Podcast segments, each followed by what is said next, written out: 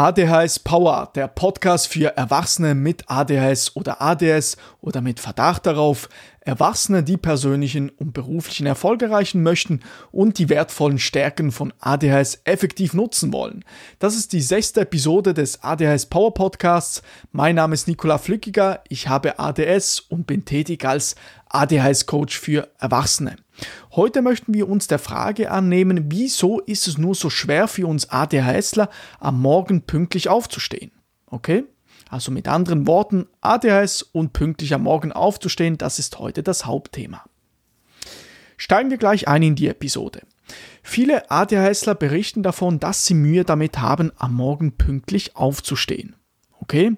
Also sie kommen schwer aus dem Bett, haben Mühe einfach in den Tag zu starten.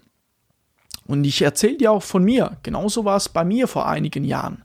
Ich nahm mir fest vor, zum Beispiel um 6 Uhr oder 7 Uhr aufzustehen, aber dann plötzlich wurde es acht oder sogar neun Uhr. Ich zögerte das hinaus. Ich dachte, ja, kann auch später noch okay sein, passt dann auch immer noch. Und gerade an der Uni, als ich im ersten Semester angefangen habe zu studieren, BWL an der Universität Basel, ja, da hatte ich eben nun diese Flexibilität. Ich merkte aber relativ schnell, wenn ich etwas reißen will langfristig, muss ich anfangen, fixe Schlafzeiten zu haben, weil einmal um 7 Uhr aufzustehen, einmal um 9 Uhr oder sogar später, das mag der Körper nicht, weil unser Körper hat es gerne feste, feste einen festen Schlafrhythmus zu haben.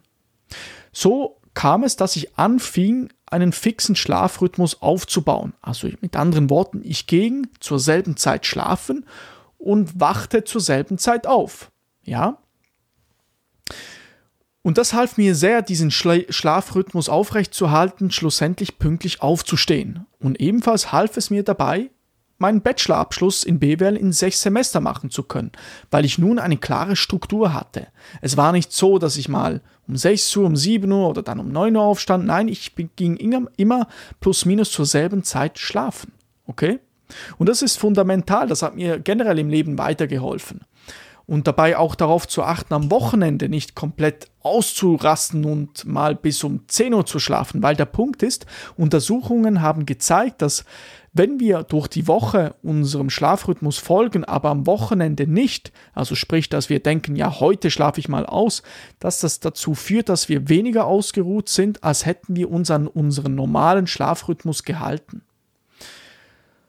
Und Jetzt schauen wir uns mal genauer an, wieso haben wir ADHSler überhaupt Mühe damit aufzustehen. Zum ersten aufgrund unseres schlechten Zeitgefühls. Du kennst es, ADHS bringt so mit sich, dass wir nicht so ein gutes Zeitgefühl haben. Wir verbringen vielleicht am Abend im Bett noch stundenlange am Handy und merken gar nicht, dass es plötzlich schon 2 Uhr morgens ist. Also unbewusst zögern wir unseren Schlaf heraus. Das kann eine Herausforderung sein. Auf der anderen Seite hast du vielleicht kreisende Gedanken, die einfach nicht weggehen wollen. Du zerdenkst Dinge, die passiert sind in der vergangenen Woche, vielleicht Situationen, die du besser machen hättest können und beunruhigst dich eigentlich mit diesen Gedanken selbst, stresst dich, und kannst einfach nicht anschlafen, einschlafen.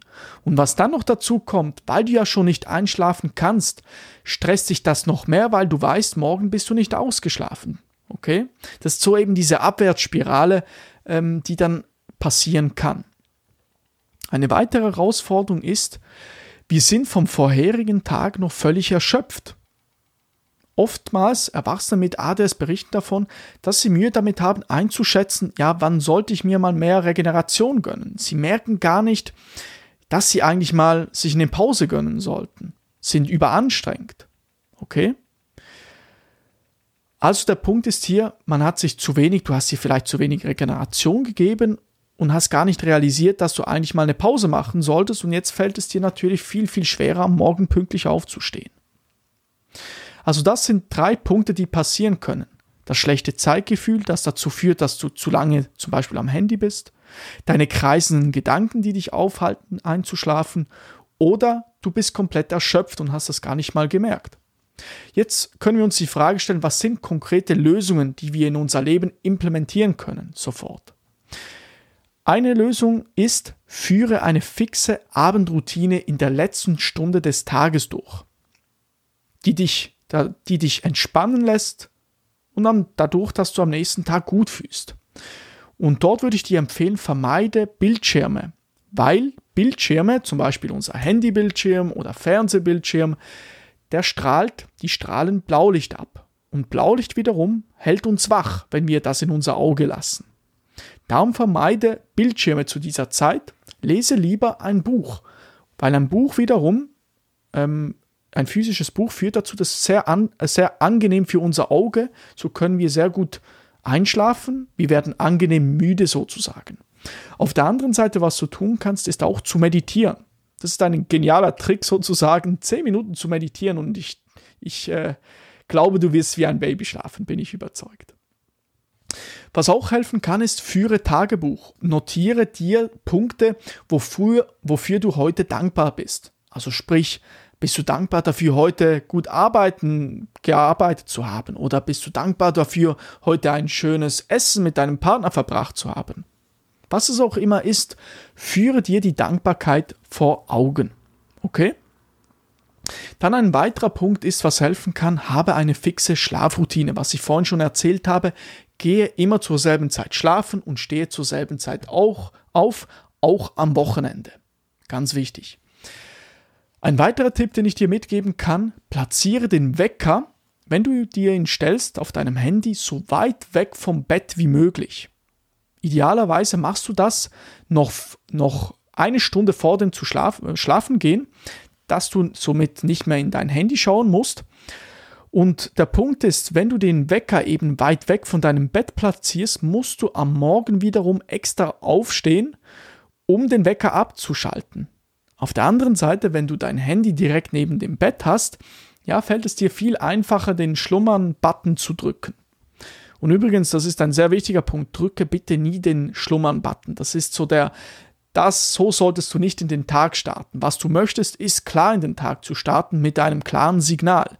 Du möchtest das nicht herauszögern, also drücke nie die Schlummern-Taste, auch ein wichtiger Punkt. Und ein weiterer äh, Aspekt, der helfen kann, ist, wenn du aufwachst, führe dir gleich vor Augen, dass du dankbar bist, aufwachen zu dürfen. Weil die Dankbarkeit an sich kann uns ein richtiger Energieboost geben. Was ich persönlich mache, ist, immer wenn ich aufstehe, Zumeisten, meistens mache ich das so. Ich führe mir direkt vor Augen, für was bin ich heute dankbar. Und so starte ich gleich meinen Tag mit einem Lächeln und es fällt mir viel, viel einfacher dann aufzustehen. Es gibt auch noch eine andere Strategie, die du mal probieren kannst. Die nennt sich die 3-2-1-Los-Strategie. Wenn du aufwachst, wenn der Wecker klingelt, zählst du von 3 herunter auf, also 3, 2, 1 und los geht's und springst möglich, springst schnellstmöglich aus dem Bett, noch bevor dir dein ADHS-Gehirn etwas anderes erzählen kann. Also noch bevor es dir sagen kann, oh, bleib doch lieber mal liegen, du bist müde. Nein, springe aus dem Bett. Das ist natürlich noch eine bisschen extremere Strategie, die du aber gerne mal probieren kannst, ob sie bei dir funktioniert. Ein weiterer Punkt ist bezüglich kreisende Gedanken, wenn du nicht einschlafen kannst. Ähm, wenn du kreisende Gedanken hast, am Abend. Nehme einfach mal einen Notizblock und betreibe Braindumping. Also wenn du dich da in dieser Situation wiederfindest, du drehst dich im Bett und kannst einfach nicht einschlafen, stehe kurz auf, setze dich an den Schreibtisch oder im Bett je nachdem, nehme einen Notizblock und schreibe deine unangenehmen Gedanken, die dir im Kopf herumschwirren, so detailreich wie möglich auf.